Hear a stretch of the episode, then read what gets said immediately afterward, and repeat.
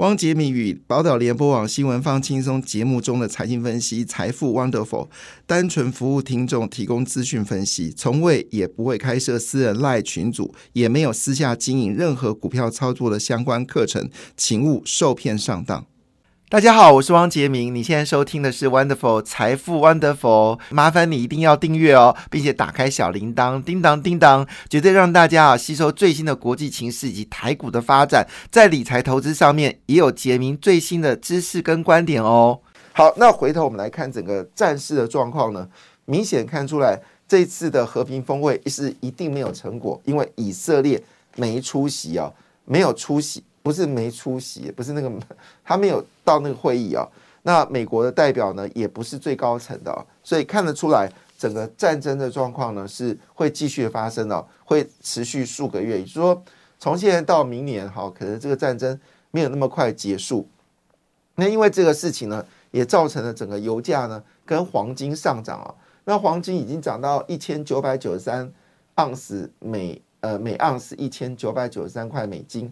最低的时候呢，是一千八百这个八百二十五块美金哦，所以真的有涨了大概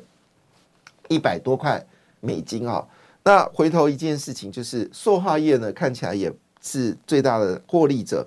那九月份来看的话呢，其实影响还没有那么明显哦。那其中雅聚九月份的年增率还是负的二十五点五四个百分点。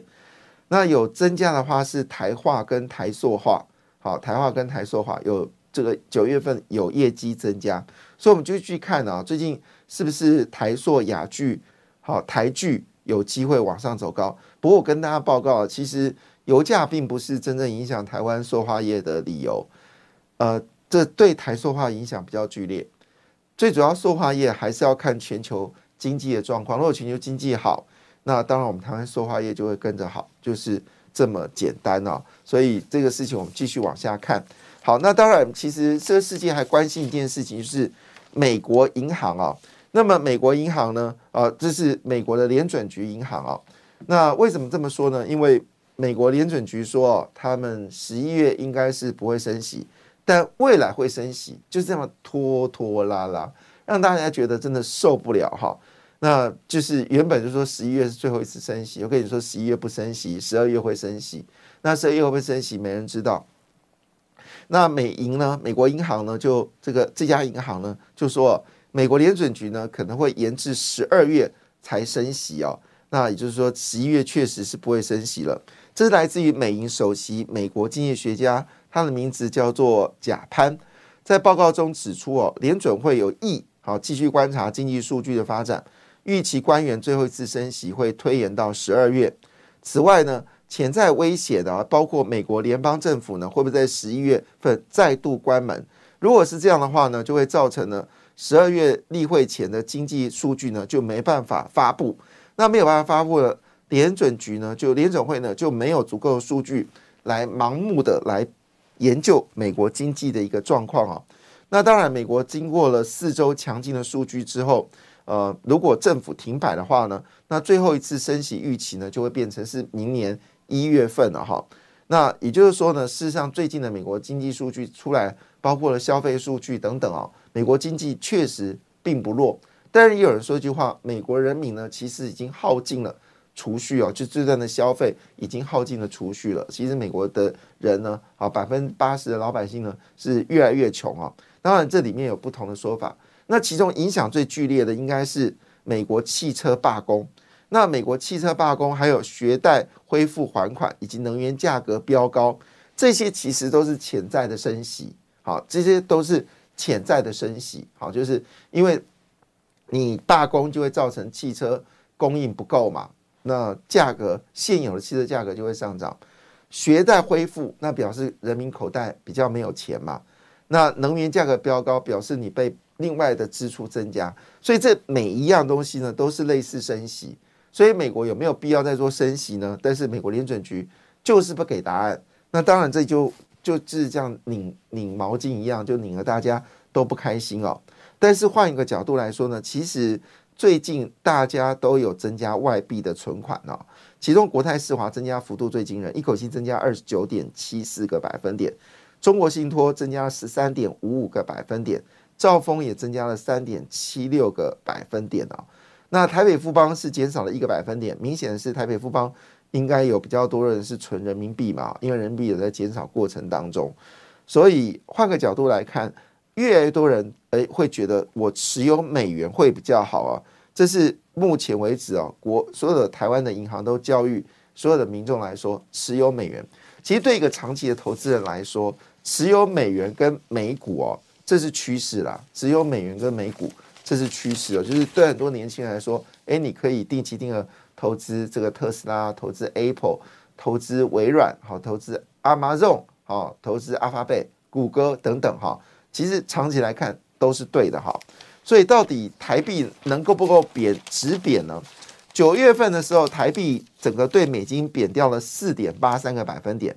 贬值幅度最多是日元，日元在九月份呢，直接对美国呢。啊，美美元呢贬了十一点五二个百分点，韩元呢好贬了六点九七个百分点，台币呢只贬了四点八三个百分点，台币的贬值跟人民币差不多，人民币贬了四点七八个百分点，所以换个角度来说，其实我们的主要竞争对手是韩元，那韩元贬了六点九七个百分点，对台湾来说这就是一件很糟糕的事情，所以台币的贬值幅度呢应该要跟韩元接近哦。那以目前为止来说呢，美元是非常强势的，所以资金呢就撤离的亚洲。所以我们可以看出来，八月、九月、十十月啊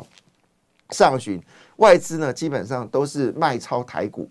那当然，这个卖超台股跟你金管会要不要设一个什么啊？你不要卖超台股啦，你资金不要回去了，我给你做贷款呢，一点关系都没有啊。因为我要这么说一句话，其实他们撤出去基本上不会因为说你今天有一个。贷款的这个方式，所以我就把钱留在台湾，别傻了。所以金管会常做我们台湾最高的这个管监管机会呢，常做傻事。那最大的最傻的事情呢，就是去年让这个这个我们说的这个呃这个疫险防疫险啊大卖，哇就倒这个不是没有倒，让很多的这个这个呃应该是说产险公司呢惨不忍睹啊。好，anyway 这是不重要了，因为这个。我也我再说，就是令人讨厌。好，那我们就回到重点。那当然，在这个台币贬值过程当中，谁是最大受惠者呢？那因为我们要跟日元贬，日元比啊，好，因为日元的贬幅比我们台湾多了一倍哦，所以机械业呢就没有帮助，因为我们跟日本的机械业是呈现竞争的状态。那这是也是机械厂商不断的呼吁哦，政府的汇率呢一定要比照日本，而机械厂商在台湾呢。的这个产值呢，已经逼近一兆元，是台湾很重要的精密工工业的发展。那如果日中国日本日本生产的工具机比较便宜的话，那各国就会买进日本的，而且日本的产品，坦白讲，受受惠程度很高。比如说，你今天去买一个割草机好了，你大概就不会买台制品，会买日制品，一样道理。所以十一月台币会不会贬，会不会止贬呢？这个恐怕也不好说。再回头一件事情，对于汽车零组件来说大力多哦，真的很高兴。我们今天哦又是礼拜一了，礼拜一当然我们就要请我们的分析师来到我们现场来给大家来讨论这一周的大小事啊。那我们今天请到的分析师，我们呃摩尔投顾的谢摩尔投顾的谢明哲分析师来到我们现场，明哲早安，全明哥早，听众朋友大家早。当然我们知道最近最热的话题还是战争通膨啊，还有美国要不要升息，真的令人觉得很烦心而且。就以为这个乌俄战争现在多了一个以巴冲突啊，只是大家操作上面是真的很辛苦。但是比较好的消息是，上礼拜台积电的法说会让大家是有注入一股清新的气流，但是操作上面看起来难度是越来越高了。所以这个情况下，更需要分析师这盏明灯啊，希望能够照亮这么混沌不堪的呃混沌不安的世界啊。所以呢，先做一件事情啊，一样哈。你过去应该已经有把我们谢明哲老师的已经带到你的赖里面哦。如果你还没有加进来的话，那这次你要把它加起来哦。那一样道理哈，因为我们这不断的鼓吹大家多几个分析师在你身边，好 路上的灯特别多哈，这样会比较好一点点。那如果你没有加的话，麻烦你把手机拿出来，现在马上立刻哈。好，那这个谢明哲老师呃呃的 ID 是什么呢？就是小老鼠 money。N O N E Y 啊，money money money money money N O N E Y 一八九九哈那你把它记起来没有？at money 一八九九。那最好的方式是你一做完之后呢，好就可以得到周报。那所以你如果有什么问题呢，明哲老师也会回答你的问题。当然，主要还是以他的客户优先啊，好。但是如果你有问题，他有时间也会回应你啊。这个尤其是操作上面遇到困难的时候，你要知道一件事情：操作上面遇到困难，一种感觉就是六神无主啊。就是你哎，这只股票买了跌了啊，怎么办？或者这只放空什么股票就有股票涨了啊，那种那种感觉其实。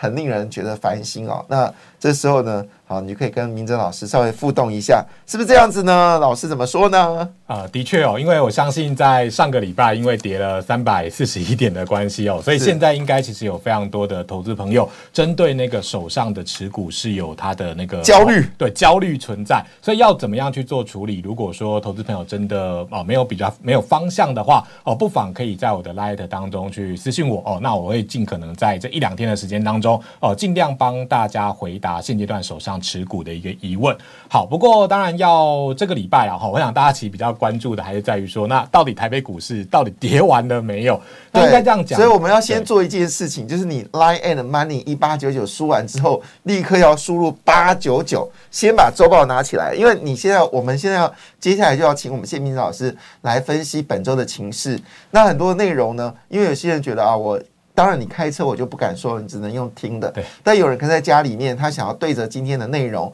那因为我们没有字幕嘛，哈，所以呢，你要做的事情就是啊，line add money 啊，一八九九完之后，立刻输入八九九，好，八九九，马上周报就出来了哦，八九九周报出来了。好，那周报出来，我们就可以对应一下我们今天内容，这个很重要，你要这么做哦，先做。Money 一八九九 app，然后接着输入，立刻输入八九九，马上跳出周报。好，那我们先来根据这个周报的问题，我们就一件一件事来拷问我们谢明成分析师啊。好，那第一件事情就是以巴战争不停啊，油价有走高的格局哦，已经接近到九十块美金一桶，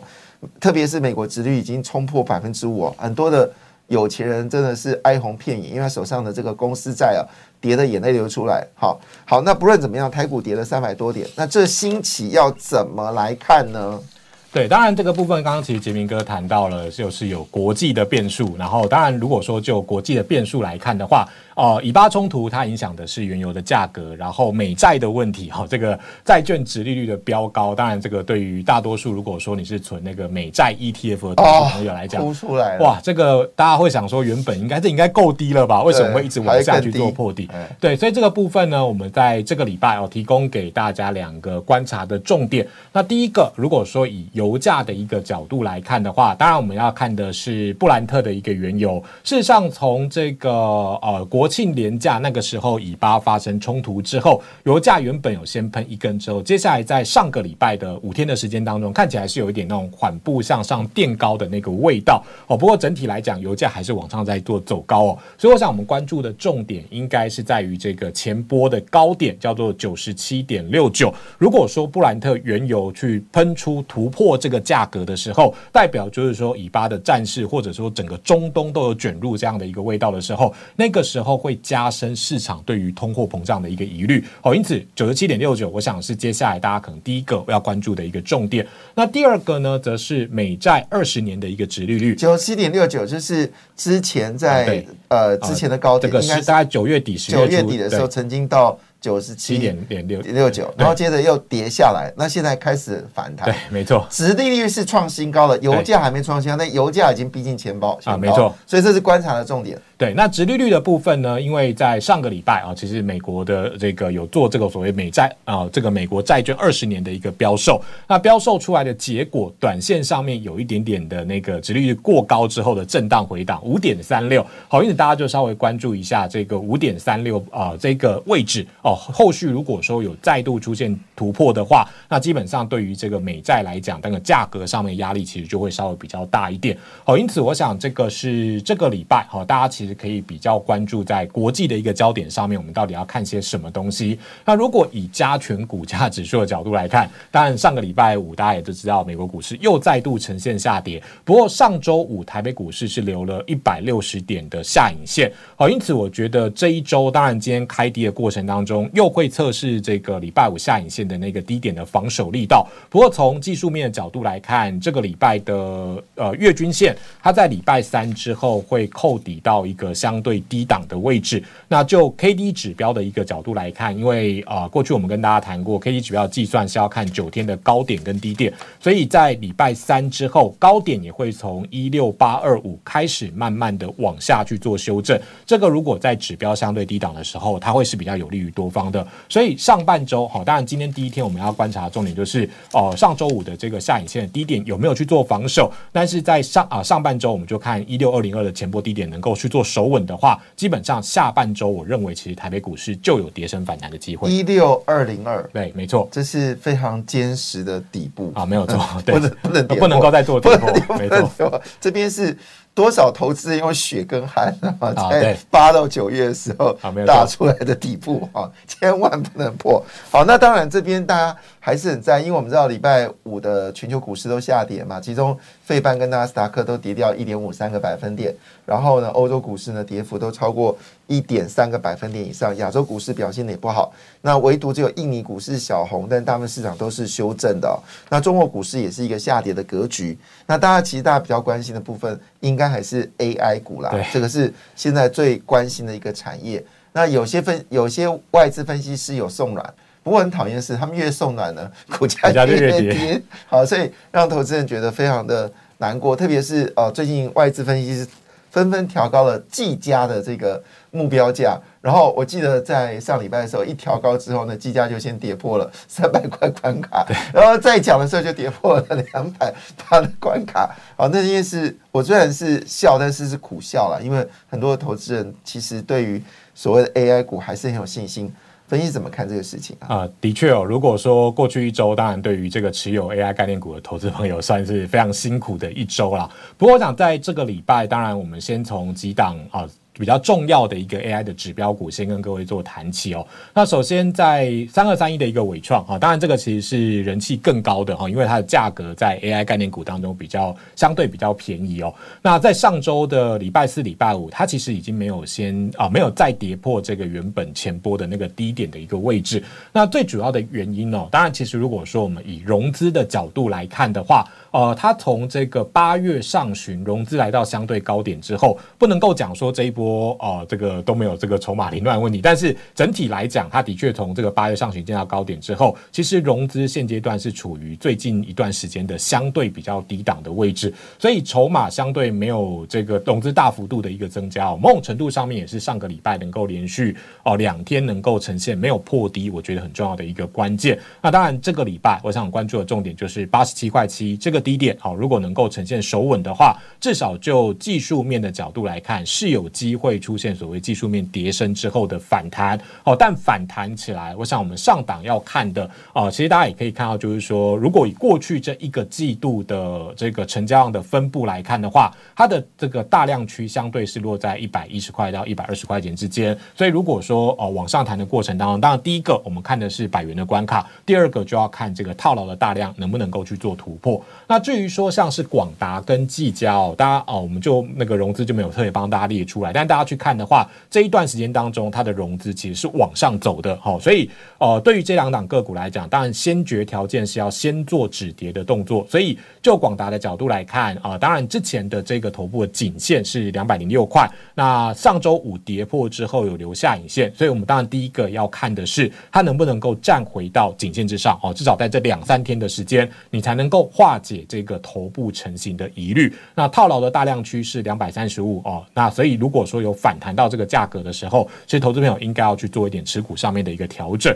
那至于说刚刚前一哥谈到这个外资一直升平，然后这个股价一直跌的技嘉，真的技嘉它越升平，那个技嘉走势图越丑。对，它它不但有 N 字头，而且还突破，还是不断的跌破那个 M 字头的那个颈线位置。然后就觉得看真的快伤脑筋，真的快昏倒。对，所以如果对，如果说就股价角度来看，其实我们之前有呃做过一次强反弹的动作，那个时候着眼的重点就是这个呃 K D 指标的一个背离，就是我股价有破底，但是指标没有破底。那到目前为止，当然这个这一波股价破低之后，K D 指标也有呈现破低，所以短线上面，呃，我觉得大家可以关注的重点就是有没有机会再度出现哦这种所谓指标背离的一个状况，对于股价来讲才会有反弹的机会。那套牢的大量区第一波，我们看的是两百七十块钱正负五元的一个空间，有谈到这个位阶，投资朋友其实应该可以先做一些持股上面的调整。好，所以我们先看所谓的压力区来做决定，这个是蛮中性的回答。其实我我要跳开这个内容，要问一下分析师一个问题是，